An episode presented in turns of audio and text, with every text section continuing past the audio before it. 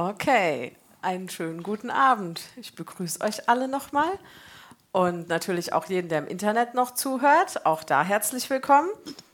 Wir machen heute, wie vorhin schon angekündigt, den Teil 2, den wir irgendwann, ich glaube im Oktober, haben wir Teil 1 gemacht. Die Predigt hieß Wer bin ich eigentlich? Teil 1 und heute kommt Teil 2. Wie versprochen.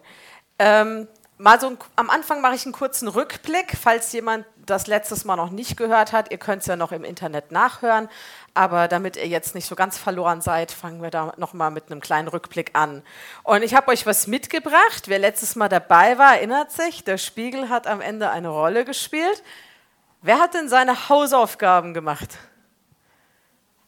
Ähnlich wie heute Morgen, betretenes zu Boden gucken. Wirklich, ich fordere euch nochmal auf, macht diese Hausaufgaben. Ich sage sie nochmal, weil die sind ganz wichtig. Ja? Und zwar solltet ihr in diesen Spiegel oder in irgendeinen anderen Spiegel gucken und euch selbst immer wieder sagen, du bist wunderbar, du bist genau richtig so und Gott liebt dich. Vor allem dieses Gott liebt dich so, wie du bist. Ja, das ist mir am Anfang ganz schwer gefallen und ich weiß noch, als ich neu hier in die Gemeinde kam und mehrere Leute immer wieder gesagt haben, so schön, dass du da bist. Ich habe immer gedacht, meinen die das so? Meinen die das wirklich? Aber ja, sie meinen das, weil sie mit Gott gehen und Gott wirklich zu dir jederzeit sagt, so schön, dass du da bist. Also Hausaufgaben nochmal wiederholen, ja? Ich mache jetzt keinen Strich in mein Notenbuch. Macht bitte das regelmäßig, dass ihr euch immer wieder selbst erinnert, ich bin so in Ordnung. Okay, unsere Botschaft letztes Mal war also, du bist unendlich geliebt und das für immer. Du bist nicht jetzt geliebt und wenn du was falsch machst, dann gibt es Ärger und dann bist du jetzt nicht geliebt. Sondern bei Gott ist das nicht so. Ich habe da einen Bibelvers für euch, Römer 8, Vers 38 und 39. Ich lese aus der Hoffnung für alle. Denn ich bin ganz sicher, weder Tod noch Leben, weder Engel noch Dämonen, weder Gegenwärtiges noch Zukünftiges, noch irgendwelche Gewalten, weder Hohes noch Tiefes oder sonst irgendetwas auf der Welt können uns trennen von der Liebe Gottes, die er uns in Jesus Christus, unseren Herrn, schenkt. Also egal was, es gibt nichts zwischen Himmel und Erde und auch sonst nichts, ja, was dich trennen kann von der Liebe Gottes. Das ist ein Fakt. Amen.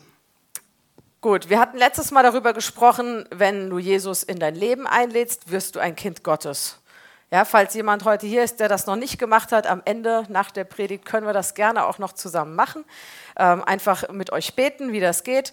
Ähm, in dem Moment, wenn du Kind Gottes wirst, bist du vollkommen gerechtfertigt vor Gott und vollkommen angenommen. Ja, dann hatten wir dieses Bild mit der Raupe und dem Schmetterling. Ähm, und da haben wir euch ja ähm, vor Augen versucht zu malen, dass der, die Raupe, wenn sie ein Schmetterling wird, ist sie ja eigentlich was komplett Neues. Ja, und genauso bist du in dem Moment, wo du Jesus in dein Leben aufnimmst, eine komplett neue Schöpfung. Vor Gottes Augen schon perfekt. Nur wir leben oft noch nicht so. Ja? Und wir haben dann versucht, euch zu zeigen, ähm, wenn wir einen Schmetterling auf dem Boden kriechen sehen würden, wie eine Raupe, würden wir wahrscheinlich alle denken, was ist mit dem los? Da stimmt was nicht. Ja, weil ihr könnt ja fliegen.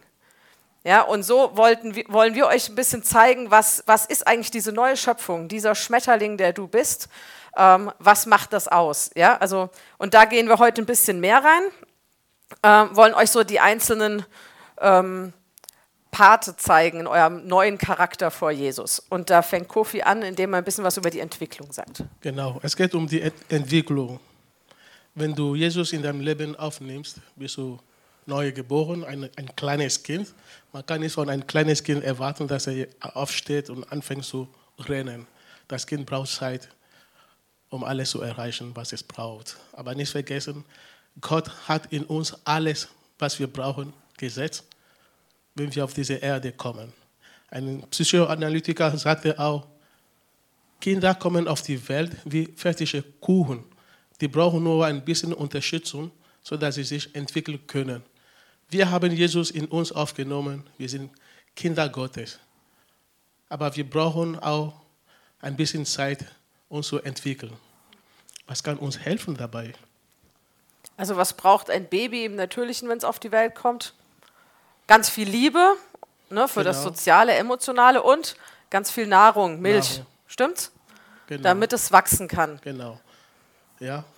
Aber es kommt darauf an, wenn wir äh, Kinder Gottes sind. Das ist nicht nur die normale Milch, die wir von Supermarkt kaufen können, um zu wachsen, sondern das Wort Gottes.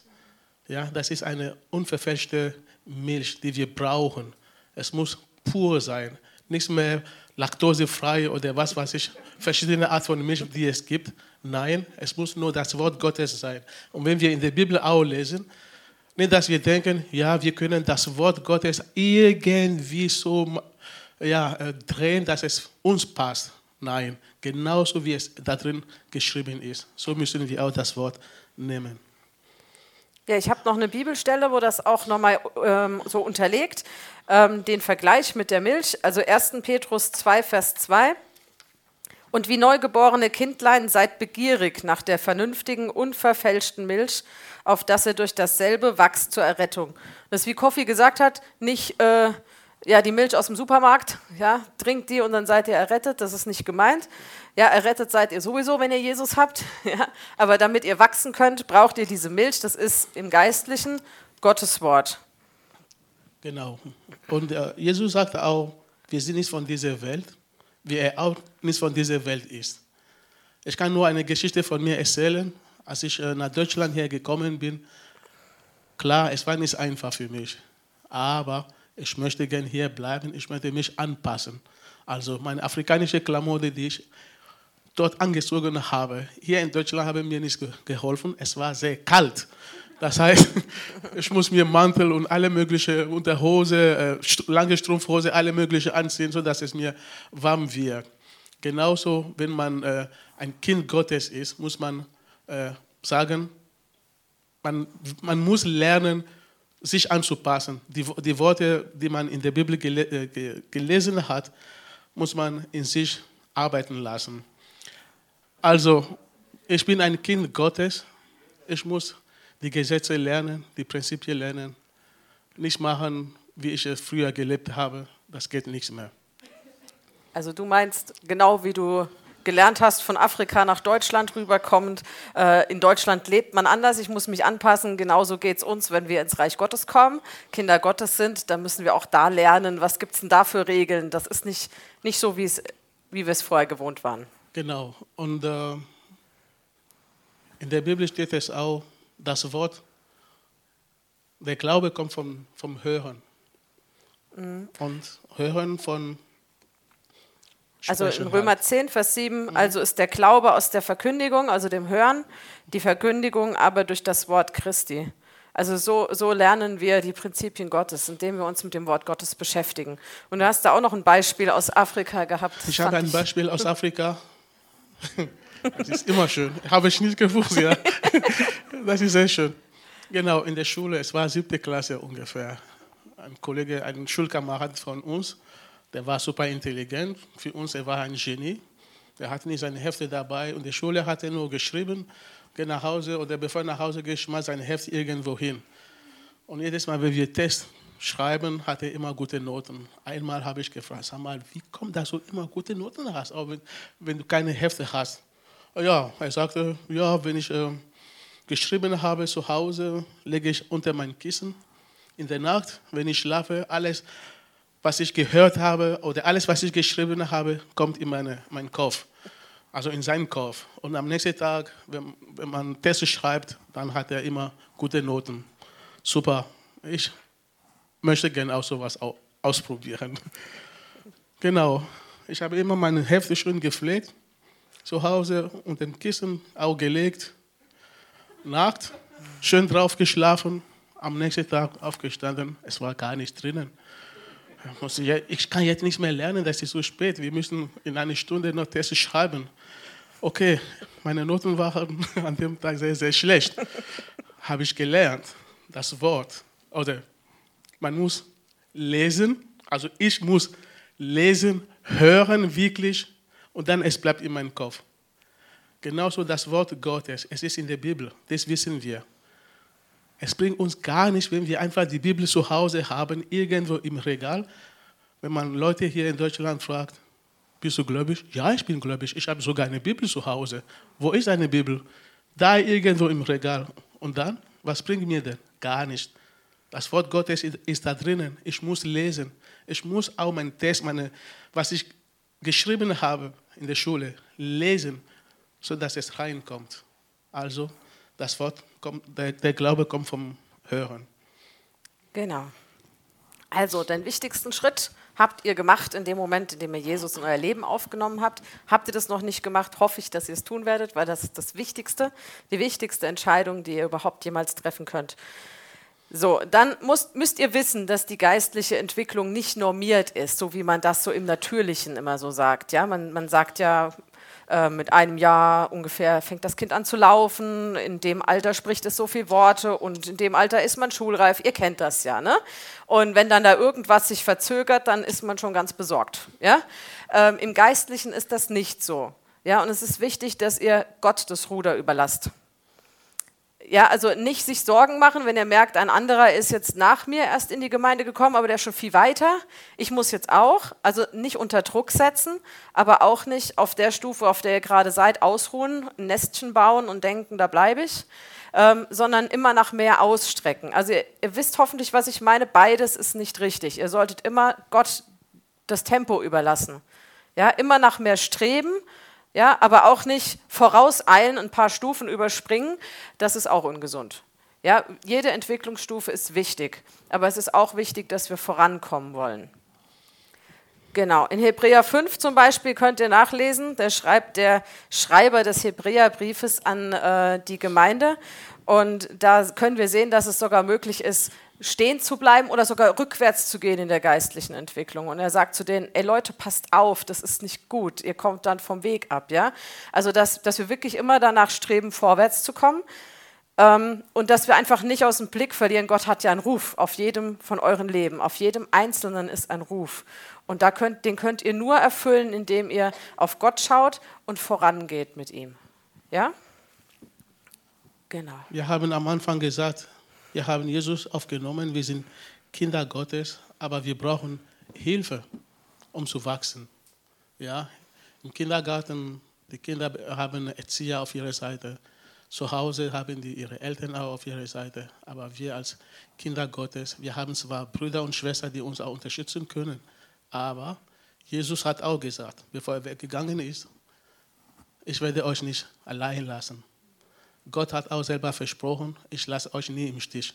Ich bin immer bei euch. Also Jesus, als er weggegangen ist, hat er uns den Heiligen Geist geschickt. Hast du ein Bibelvers für uns? 1. Korinther 2, Vers 12. Wir haben nicht den Geist der Welt empfangen, sondern den Geist, der aus Gott ist, auf dass wir die Dinge erkennen, die uns Gott geschenkt hat. Also durch den Heiligen Geist verstehen wir überhaupt erst das Wort Gottes, ja, was ja diese Milch ist, von der wir gesprochen haben. Und dann steht noch in Johannes 16, da könnt ihr nachlesen, ähm, wie der Heilige Geist wirkt, nämlich dass er uns überführt, dass er immer uns dazu bringt, dass wir Gott verherrlichen, er verherrlicht Gott und dass er auch das Zukünftige kennt und uns auch mitteilen kann.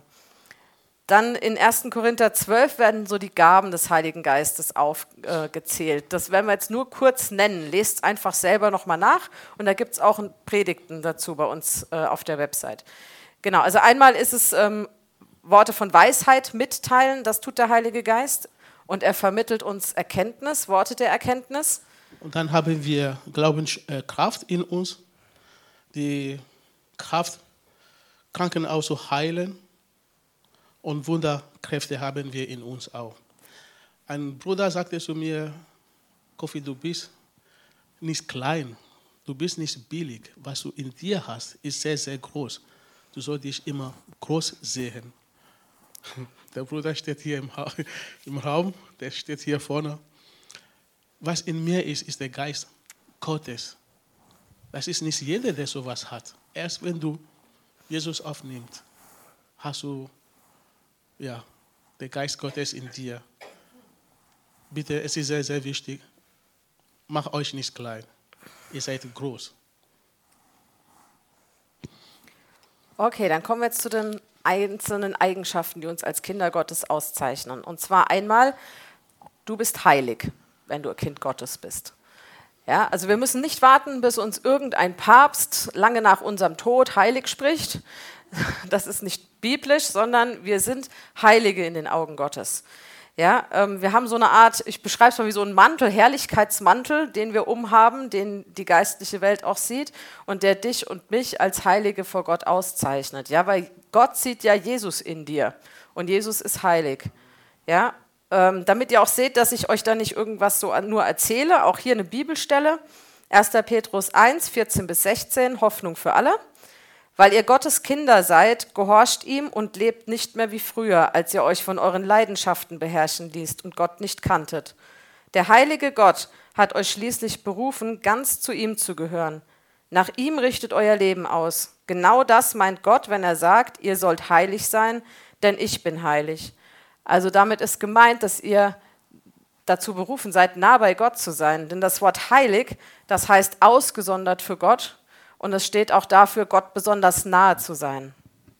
Ja, also das ist unsere, unsere Berufung, nah bei Gott zu sein. Und natürlich sind wir nicht immer, nicht immer so, wie wir uns das vorstellen als Kinder Gottes. Und deswegen ist immer wichtig, dass wir immer wieder zu diesem Thron der Gnade hingehen, uns von Gott reinigen lassen. Aber selbst dann, wenn du Dinge gemacht hast, die nicht in Ordnung sind in Gottes Augen, bist du vor ihm immer noch heilig und immer noch gerechtfertigt. Ja, das sind, sind zwei Paar Schuhe. Das, wir, wir können es nicht, also nein, ihr könntet es natürlich schon ablegen, heilig zu sein, indem ihr sagt, mit Jesus will ich nichts mehr zu tun haben. Aber das macht hoffentlich keiner von euch. Ja, aber wenn ihr das nicht macht, dass ihr sagt, ich will Jesus nicht mehr, dann habt ihr diesen Status heilig vor Gott jederzeit.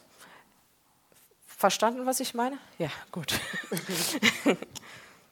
okay. Genau. Als Kinder Gottes haben wir auch das Potenzial äh, zum Wunderwirken. In Epheser 1, 18 bis 20 lesen wir, dass äh, die Kraft, die Jesus von der Tod auferweckt hat, ist in uns. Am Anfang habe ich auch gesagt, ein Psychoanalytiker sagt, die Kinder kommen auf die Welt und die Kinder kommen auf die Welt wie fertige Kuchen. Gott hat uns alles gegeben, bevor wir auf diese Erde gekommen sind. Wir müssen einfach nur kultivieren, was er in uns reingelegt hat. Es gibt viele Wunder, die wir tun können in körperlicher Richtung und genau äh, materielle Richtung haben wir auch Wunder erlebt. Ja. Und wir haben auch äh, Beispiele für euch, was meine Frau auch persönlich erlebt hat. Genau, also wir haben echt lange überlegt, wir könnten euch da jetzt ganz, ganz viele Wunder erzählen. Ähm, vielleicht verweise ich da auch nochmal, ähm, nee, das habe ich hier gar nicht gesagt. Also wir haben zum Beispiel Wunder erlebt, dass Gott ein Kaminrohr bei uns verlegt hat über Nacht. Ja? Also das ist eigentlich was total Verrücktes, ja, aber sowas haben wir erlebt. Ähm, hätte uns sonst sehr viel Geld gekostet. Ähm, aber ein ganz anderes Beispiel wollte ich euch noch erzählen aus meinem Schulalltag. Und zwar, ich hatte vor einigen Jahren eine sehr, sehr herausfordernde Klasse. Ähm, eine Abschlussklasse, halbes Jahr vorm äh, Abschluss. Und äh, diese Klasse hat in der Zeitung, ja, so ein Zeitungsprojekt, eigentlich lesen die keine Zeitung, da haben sie ähm, so das Thema Auschwitz und Dritter Weltkrieg, äh, Zweiter Weltkrieg und so erlebt. Ui. Was ein Fehler. Okay, also Zweiter Weltkrieg, das haben sie so entdeckt und da waren sie sehr interessiert dran und sie haben gesagt, oh, Frau Onotsche, da, da wollen wir mal hin, das wollen wir uns angucken.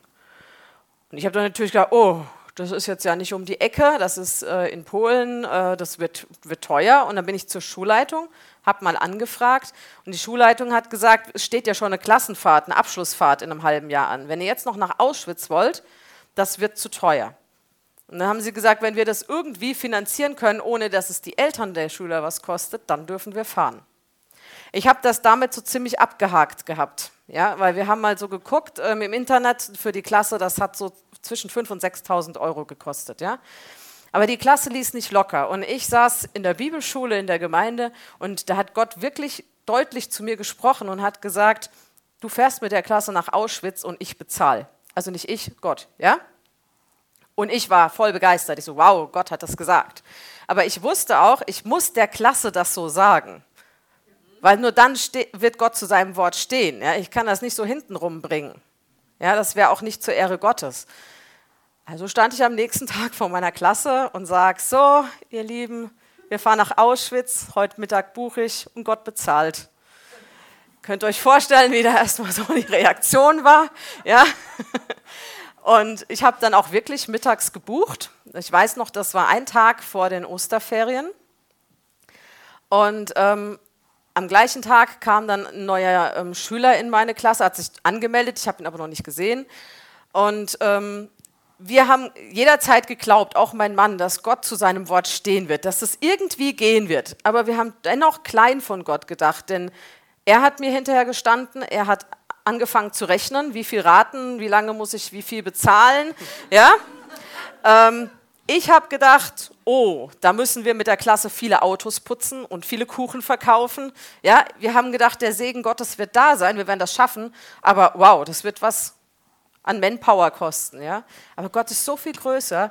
Dieser neue Schüler, ich weiß noch, dass ich ihn erst eigentlich gar nicht in die Klasse lassen wollte, weil, weil ähm, meine Klasse wirklich sehr unruhig und herausfordernd war. Aber ähm, ich habe gesagt, ich lehne niemanden ab, gut, soll kommen. Und dann war der erste Tag nach den Osterferien, die erste Rechnung stand schon an für die Klassenfahrt. Und wir haben in der Klasse über diese Fahrt geredet und Pläne geschmiedet, wie wir das jetzt finanzieren können. Der neue Schüler war da, hört sich das an, geht nach Hause, kommt am nächsten Tag und sagt, ey, Frau Notsche, meine Mama bezahlt. Ich so, hä? Und dann habe ich gesagt, muss ich erstmal mit deiner Mama telefonieren. Und sie hat dann wirklich angerufen und hat gesagt, sie findet das so toll und äh, sie möchte das alles bezahlen. Und sie hat wirklich alles von dieser Fahrt komplett übernommen. Amen. Ja. Genau. Also nur um auch zu zeigen, manchmal de denken wir oder glauben wir, ja, Gott macht das, Gott steht zu seinem Wort, aber irgendwie halten wir ihn doch ein bisschen klein. Ja, das war so das erste Wunder. Ich bin mit dem Telefon auf die Knie gegangen, da wo ich gerade stand und war eigentlich völlig geflasht, was Gott so macht. Ja. Der Geist Gottes ist in dir. Du bist nicht klein, du bist groß. Jesus hat auch gesagt, wenn wir an ihn glauben, wir werden auch viele Sachen, viele Sachen machen viele Wunder auch machen. Größer wie was er selber gemacht hat. Einfach nur glauben und uns nicht unterschätzen. Steht in Johannes 14, 22, 12. 12. Wahrlich, wahrlich, ich sage euch, sagt Jesus, wer an mich glaubt, der wird die Werke auch tun, die ich tue, und wird größere als diese tun, weil ich zum Vater gehe. Allein wenn er schon gesagt hätte, er wird die gleichen Wunder tun, die ich getan habe, das wäre schon gewaltig. Aber er sagt uns sogar zu und noch größere. Ja, und da glaube ich, können wir uns alle noch ausstrecken nach mehr. genau. Okay, der nächste Punkt ist Anbeter. Du bist ein Anbeter. Und immer wieder hört man dann, ja, aber oh, wenn ich singe, dann gehen alle heim. Ja, ich habe das so oft gehört. Ja, aber Gott wohnt im Lobpreis seines Volkes und wir gehören doch zu seinem Volk. Ja? Im Psalm 22, Vers 4, doch du bist heilig, der du wohnst unter den Lobgesängen Israels. Im Alten Testament Volk Gottes Israel, im Neuen Testament sind wir damit reingenommen. Ja, das heißt also, wenn wir singen, da wohnt Gott drin. Und ich habe das während der Corona-Zeit, als die Gemeinde nicht singen durfte, in Michelstadt mehrfach gesehen, ähm, wie, die, wie, wie Menschen standen und sie durften nicht singen. Und ich habe aber gesehen, wie Jesus da stand und mit ihnen getanzt hat. Ja, also Jesus wohnt im Lobpreis seines Volkes, ganz real. Und wenn du sagst, ja, ich kann aber nicht singen, also Lobpreis ist nicht nur singen, Lobpreis ist auch Anbeten, Gebet und ist auch einfach ein Lebensstil. Ja, ein Lebensstil ähm, ihm zur Ehre. Und zum Singen möchte ich trotzdem noch mal was sagen. Ich habe als ähm, Teenager in einem ähm, Akkordeonorchester gespielt, war nicht besonders gut, aber ich habe da so eine Stimme gehabt, eine von vielen, ja. Und ich weiß nicht, wer von euch diese Erfahrung mit Instrumenten gemacht hat. Das hat sich gruselig angehört, meine Stimme allein. Und ich habe es gehasst, zu Hause zu üben, ich, weil so ein Akkordeon ist nicht leise. Und ich habe immer gedacht, oh, die Nachbarn, ja, was, was müssen die sich antun und was denken die von mir? Ja? Das hat sich schlimm angehört, war, war nicht schön. Aber im Gesamtding war das einfach klasse. Das, das war gewaltig, wenn wir alle zusammengespielt haben. Und genauso ist es auch mit einem großen Chor. Die einzelnen Stimmen für sich klingen manchmal ganz schön schief. Ja, aber, aber im Gesamtchor klingt es einfach richtig Hammer, so, so ein großer Chor. Ja? Und so sehe ich das immer mit, mit uns Einzelnen. Wir alle gehören in diesen großen Chor, ja, der vor Gott singt. Und, und wenn du, sag ich mal, mit deiner vielleicht wirklich, wo du denkst, schiefen Stimme nicht singst, ja, dann fehlt die in diesem Chor. Und die ist vielleicht genau das, was, was jetzt notwendig ist, damit es so richtig harmonisch klingt. Ja, und deswegen halt dich da nicht zurück. Ja, und lass dir das nicht einreden. Das ist nicht Gott, der dir sagt, du kannst nicht singen, sei lieber still. Ja, sondern das ist jemand anderes, der versucht, deine Stimme zu rauben. Ja, du bist als Anbeter geschaffen und lass dir das nicht nehmen. Ich kann singen, auch wenn es nicht so gut ankommt. Ich kann singen. Genauso kann ich auch das Wort Gottes verkündigen. Im Internet habe ich gelesen, der Christ hat nicht die Aufgabe, die Welt zu verbessern. Er hat die Aufgabe, Menschen aus der Welt herauszuretten. Da ist es ein Beispiel auch noch dazu. Stell dir mal vor, du kaufst ein Haus, du fängst an zu, zu renovieren, Tapeten, alles, überall willst du kleben, erster Stock, und plötzlich merkst du, oh, im dritten Stock, es fängt an zu brennen. Was machst du denn? Willst du weiter tapezieren? Oder packt, versuchst du ein paar Sachen mitzunehmen, bevor das Haus komplett runterabstürzt? Ja? Es ist sehr, sehr wichtig, nicht versuchen, die Welt zu verschönern, sondern wir versuchen, das Wort zu bringen an Leute, die hören möchten, bevor es zu spät ist.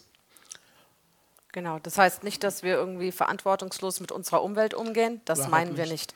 Mhm. sondern es heißt, es geht jetzt darum, dass wir wirklich Menschen retten für Gott. Genau, und Jesus sagt, die Ernte ist groß, es ist nur wenige Arbeiter. Das können wir in Matthäus 9, 37, 38 lesen. Und äh, in Markus 16, 15, Gott hat uns einen Auftrag gegeben. Geht, geht hin in aller Welt und predigt das Evangelium der ganzen Schöpfung. Ich bin kein Pastor von Beruf, ich bin kein Prediger von Beruf. Ich war ein Straßenkehrer, ein Stablerfahrer, ein Fitnesstrainer, ein Sozialpädagoge zum Schluss. Aber ich stehe hier, weil ich das Wort Gottes gehört habe und das brennt in mir und wollte ich weitergeben.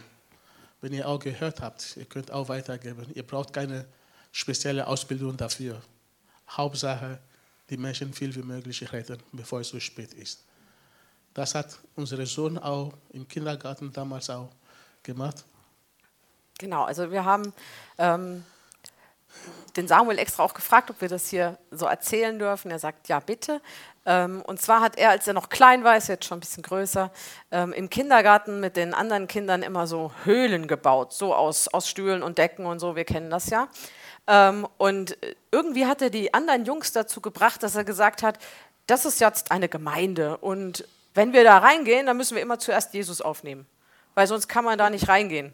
Und dann standen immer da vorne und haben zusammen Jesus aufgenommen, dann sind sie da rein und haben dann da drin gebetet, dass die Erzieher sie länger rauslassen und sowas, ne? Solche kindlichen Gebete, ja, aber ich bin sicher, dass das auch eine Bedeutung hatte, ja, im, im Leben dieser Kinder. Und ich fand es immer so erfrischend ähm, zu sehen, wie einfach das manchmal sein kann. Und wir hatten jetzt auch bei dem Mitarbeiterwochenende darüber gesprochen und da ist ein Satz gefallen, wo jemand gesagt hat, das war auch was, was Herbert so gelebt hat. Er hat immer zu uns gesagt, du bist der Pastor in deinem Umfeld. Amen. Du musst keine Ausbildung zum Pastor haben, aber du bist verantwortlich in deinem Umfeld, in deiner Nachbarschaft, in auf deiner Arbeitsstelle, ähm, das Wort zu verbreiten und vor allem den Menschen Gottes Liebe zu bringen. Nicht Amen. nur Gottes Wort, sondern vor allem Gottes Liebe zu bringen und sie ins Reich Gottes zu holen. Genau, das ist eine Multiplikation, überall wo du hingehst. Ja, der Pastor hat öfter erzählt, er ist tanken gegangen und ist jemand vorbei, der war nett, er hat über, mit ihm über Gott gesprochen. Oder er geht einkaufen. Ja, dann hat er über Gott gesprochen. Er hat die Freiheit. Wir sind hier in Deutschland frei. Wir dürfen über alles reden. In manchen Ländern sind Geschwister von uns im Gefängnis. Sogar die Bibel dürfen die nicht verkaufen. Das ist alles, ja, die müssen alles heimlich machen. Aber sag's mir was, was passiert überhaupt, wenn man nicht das Wort Gottes weiter verbreitet? Ja, du hast ja vorhin zum Beispiel gesagt, ähm, dass, dass die Ernte groß ist, aber nicht genug Arbeiter da sind. Und ich glaube, wir haben letztes Jahr, also zumindest im Odenwald haben wir das ganz heftig gemerkt, was passiert, wenn die Erntearbeiter ausfallen, weil sie nicht ins Land dürfen. Wie viel Ernte bleibt dann liegen? Oder es wird sehr teuer, weil plötzlich teurere Arbeiter da sind. Es ist alles schon teurer geworden. Ja? Da müssen wir mal gucken, dass wir schnell wie möglich noch viel Arbeit erholen. Zu arbeiten auf Gott fällt, bevor es so spät ist. Die Ernte ist groß. Es ist nur leider so wenig Arbeiter. Genau, wir singen ja auch genau. immer dieses Lied in meines Vaters Haus. Da ist ein Platz für mich. Aber nicht nur für mich, sondern da sind auch für alle anderen noch Plätze. Stell, Wohnungen, die voll werden sollen. Genau. Stell dir mal vor, du hast ein Hotel gebaut und du erwartest, dass Gäste kommen. Es kommen keine Gäste. Und was machst du denn? Du gehst bankrott, ja? In unserem Vaterhaus oben im Himmel, es ist Haufen Wohnungen. Es geht nicht nur um mich allein. Wo, wo kann ich, ich, allein kann ich nicht in alle Zimmer schlafen. Also, wir brauchen noch Leute, die diese Wohnungen auf, auf, fühlen können. Das ist sehr wichtig. Genau, und wir glauben, dass da nicht mehr so viel Zeit ist. Deswegen wichtig, dass jeder seinen Part äh, für sich in Anspruch nimmt, die Zeit, die wir noch haben, zu nutzen. Okay, ein weiterer Punkt, Friedensstifter. Ja, wenn möglich, Römer 12, Vers 18, wenn möglich, so viel an euch ist, lebt mit allen Menschen im Frieden. Ich muss immer so ein bisschen erstmal schmunzeln, wenn ich den Vers höre, weil da ist so ein bisschen, wenn möglich, so viel an euch ist. Also Paulus wusste da ganz genau, ja, es liegt ja nicht immer an mir, ob ich im Frieden bin oder nicht. Es gehören ja immer zwei Parteien mindestens dazu. Ja, aber wichtig ist, dass wir dieses so viel an euch ist. Also so viel du dafür Verantwortung trägst, solltest du mit allen anderen im Frieden leben. Es gibt natürlich Situationen, in denen der andere absolut nicht Frieden will. Wir kennen das auch. Ja, und es kostet immer ganz viel zu sagen, ich trete da jetzt einen Schritt zurück. Ich kämpfe jetzt nicht für mein Recht, ich haue jetzt nicht auf den Tisch. Ja, wir sind ja vielleicht auch dann manchmal im Recht, bestimmt nicht immer, aber auch, besonders wenn wir im Recht sind, ist es ja ganz schwer zu sagen, ich lasse das los, ich überlasse das jetzt Gott. Vielleicht geht es auch nur mir so, aber ich glaube, es gibt den einen oder anderen, der dann auch sagt, da habe ich meine Schwierigkeiten mit. Ja, aber wir haben das immer wieder erlebt, dass ähm, wir mit Menschen plötzlich auf Konfrontationskurs waren und wir dann gesagt haben, okay, wir gehen jetzt erstmal einen Schritt zurück. Wir gucken erstmal, was Gott dazu sagt. Oft haben wir gelernt, hilft es dann in Lobpreis zu gehen. Ja. Einfach Gott drin zu erheben und zu sagen, ähm, wir geben das ab an dich, ja, weil Gott sagt, er kämpft für uns. Ja, und er macht es immer besser. Wenn ich selber kämpfe, dann wird es meistens nämlich nicht besser, sondern schlimmer. Ja, ob ich im Recht bin oder nicht. Ja, ähm, am Anfang habe ich gesagt, wenn man in einem Land lebt, muss man sich anpassen, die Sprache zu lernen und gucken, was die Leute anziehen. Dass ich afrikanische Klamotten anziehe, ist mir kalt und die Leute haben ihre Mäntel hier. Im Dorf, als, ich, äh, ja, als wir dort äh, angekommen waren, ne, war ich zuerst in den Kneipen, Leute zu sagen, hey, hallo, hier bin ich, neu bei euch im Dorf ich heiße Kofi und bla bla bla. Genau. da es im Dorf ist, es ist ein Wald, Wälder und alles, was im Wald ist, esse ich gerne. Dann jetzt aber legal. Legal, nicht mehr selber jagen, sondern habe ich jemanden dort in, in der Kneipe kennengelernt, der Jäger ist. Das ist mein Freund. Also heißt es, wenn ich etwas haben möchte, aus dem Wald. Er sagte, also sag, rufe ich ihn an, Chef, ich habe Hunger. Der fragt, na, was willst du denn? Ja, also ja, Wildschwein wäre nicht schlecht. Ja. ja, zwei Tage später habe ich Wildschwein. Oder ja, Reh wäre auch nicht schlecht. Ja. Zwei Tage später habe ich Reh. Genau. Und wir sind so gute Freunde sozusagen. Und einmal hat mich ein Junge im Dorf irgendwie ja, blöd angemacht wegen meiner Hautfarbe. Früher ohne Jesus wäre ich hingegangen, werden wir mal ja, kämpfen. Aber mit Jesus, ich bin ein Friedensstifter.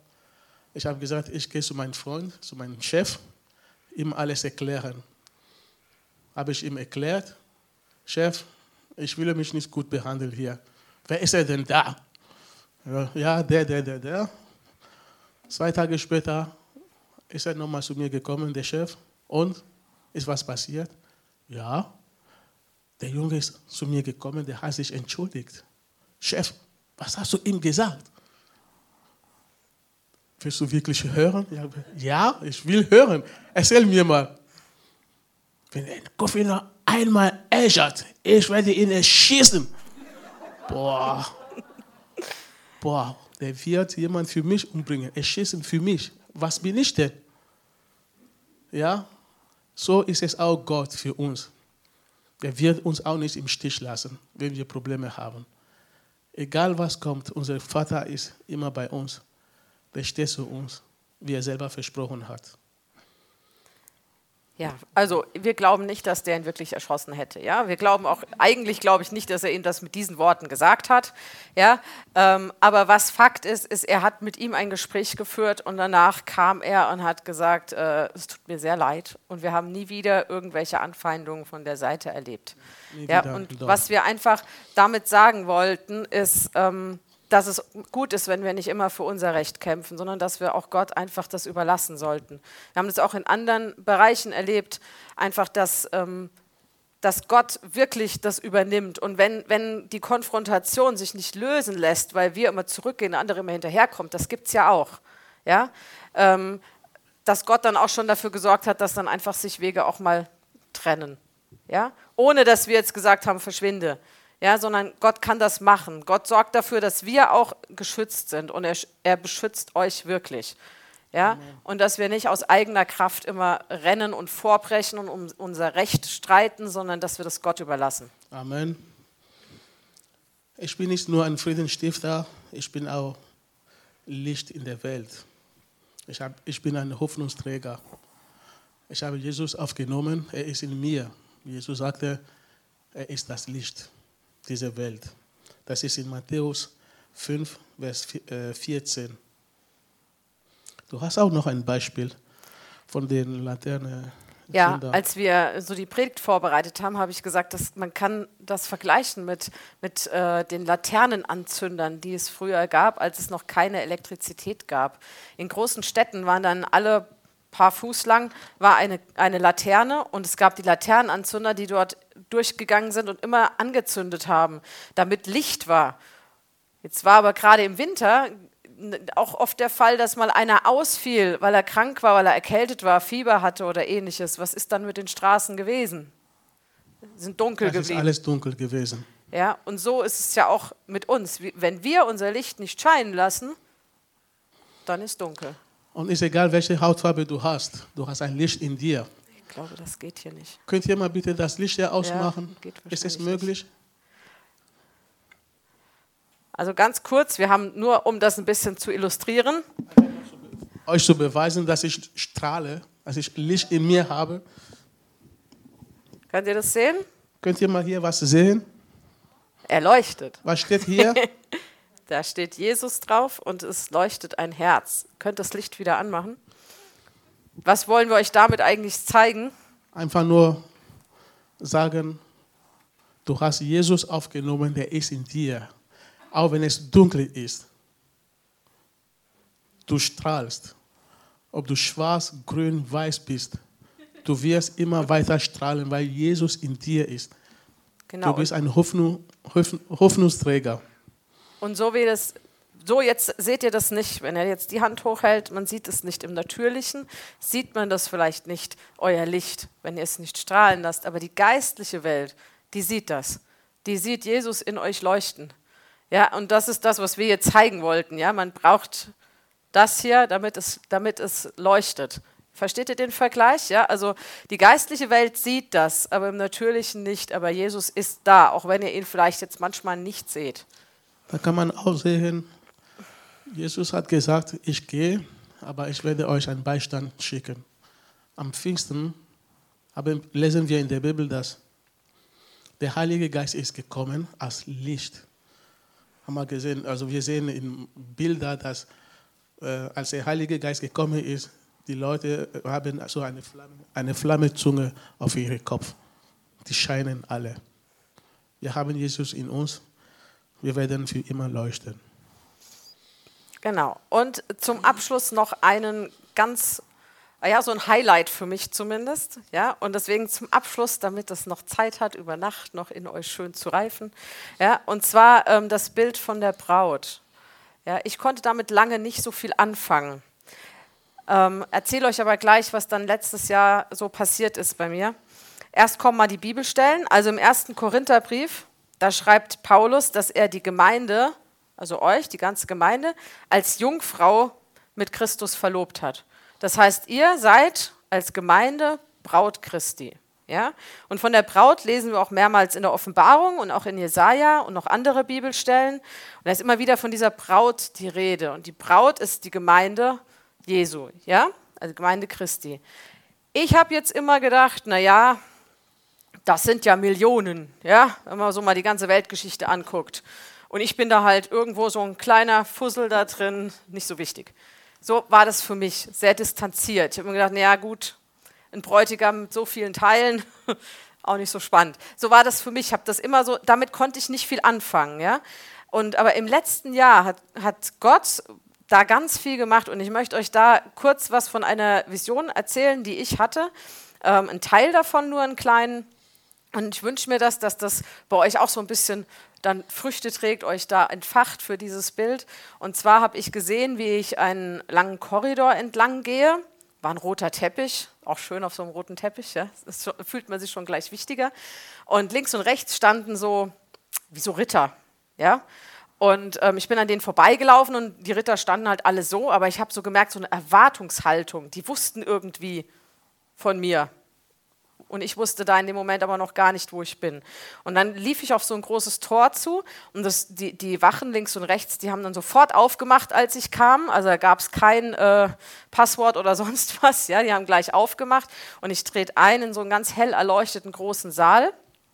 Er war voller Menschen, aber ich weiß nur, dass ich so irgendwie verschüchtert war, dass ich überhaupt nicht geguckt habe links und rechts. Ich bin nur diesen Teppich immer weitergelaufen und ähm, direkt auf, auf zwei Throne zu. Also mir war dann auch klar, wo ich bin. Ich bin im Thronsaal Gottes und bis zu diesem Zeitpunkt habe ich den Thronsaal immer so erlebt, dass da so eine lange, lange, lange Treppe irgendwo nach oben war und irgendwo war Gott da oben und ich habe da unten mich hingekniet und Gott dann angebetet. Also war irgendwie sehr fern für mich.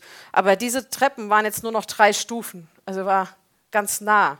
Und ich ging zu diesen Stufen und ich weiß noch, ich wollte vor diesen Stufen auch mich wieder hinknien. Und dann kam aber Gott, der Vater, kam dann direkt zu mir und hat mich so gehalten und hat gesagt, wow, du, du bist also die Frau, die meinen Sohn ausgewählt hat.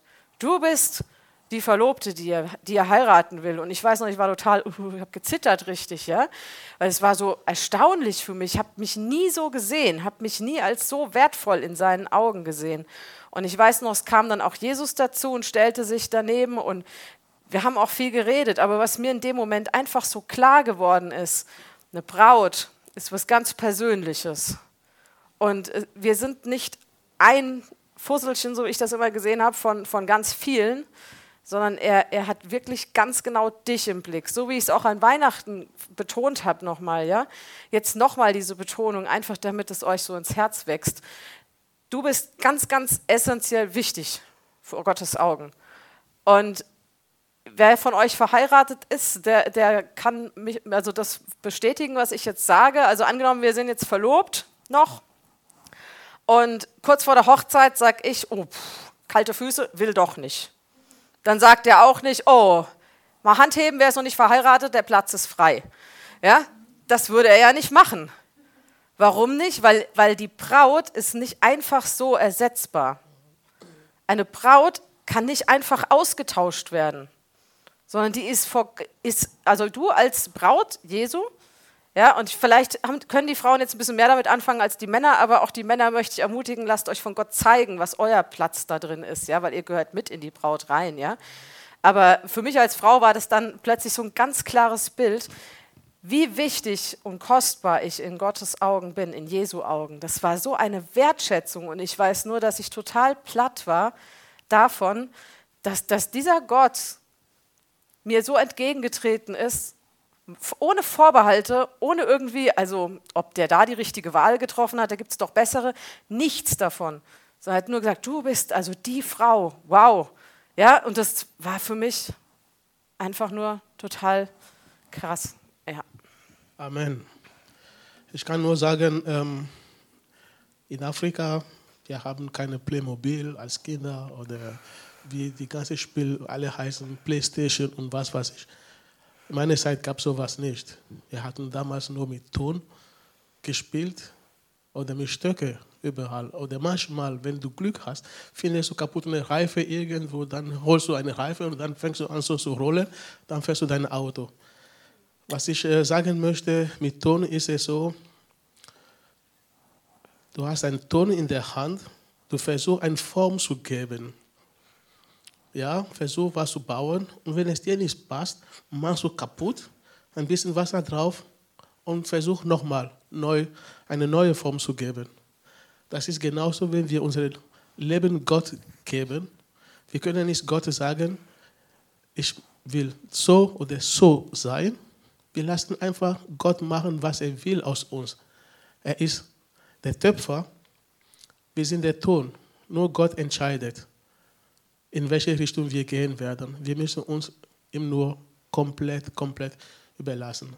Heißt es, unsere alte Charakter, die wir in uns haben, ob ich ein Boxer war oder kein Boxer, egal was ich war früher, interessiert im Moment gar nicht. Mein Leben Gott komplett abgeben und der Heilige Geist wird in mir alles machen. Amen. Genau. Und jetzt natürlich, ich komme nicht aus meiner Haut raus. Ich bin nun mal Lehrer. Gibt es wieder eine Hausaufgabe? und zwar ähm, Epheser 4 und Philippa 2. Wer jetzt nichts zum Schreiben hat, hört sich das einfach im Internet nochmal an und schreibt sich dann auf. also Epheser 4 und Philippa 2, da steht drin, ähm, was wir mit unserer neuen Identität als Kind Gottes, was wir so alles ablegen sollten, was wir so alles anziehen sollten.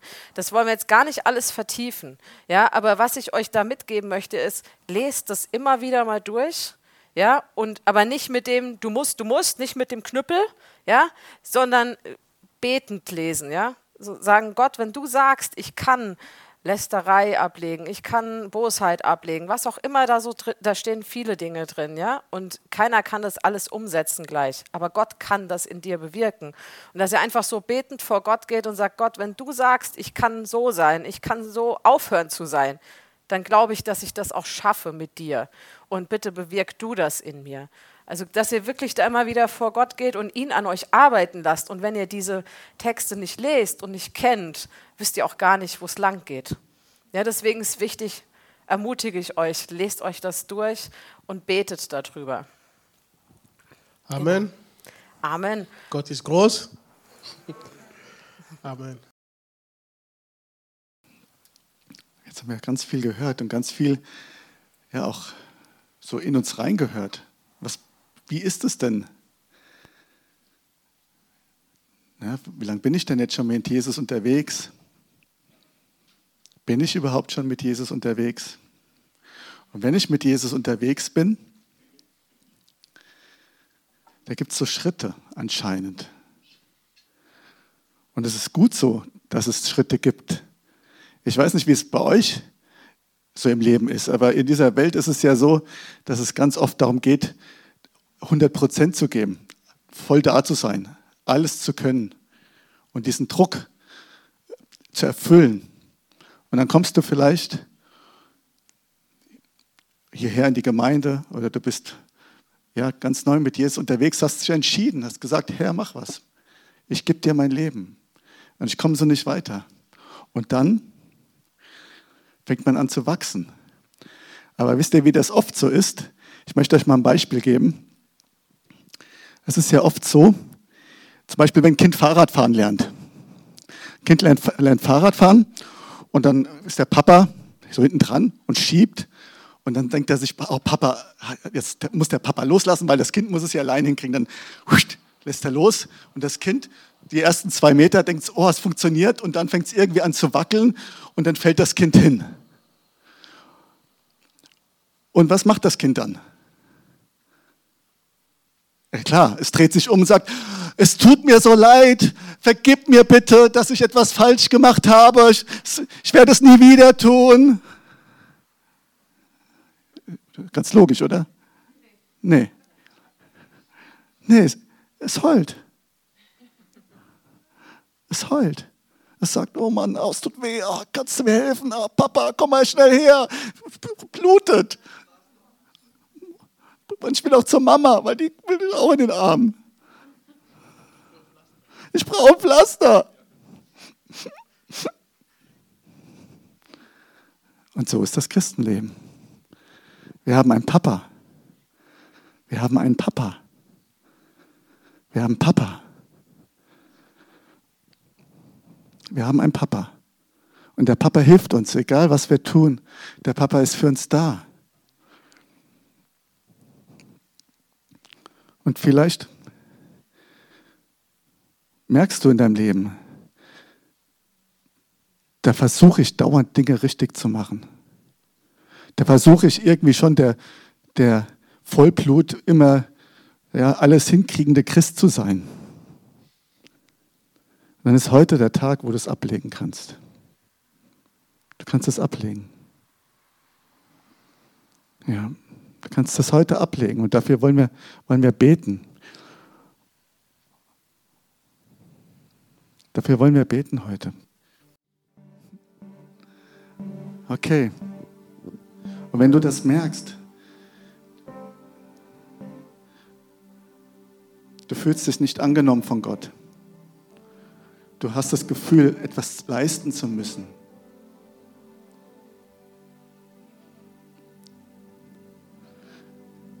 Dann kannst, schließ einfach mal deine Augen. Gott möchte dich vom Müssen befreien, davon etwas tun zu müssen.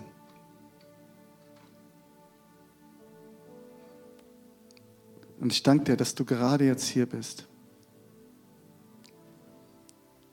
Vater, dass du gerade jetzt hier bist, um Dinge zu verändern.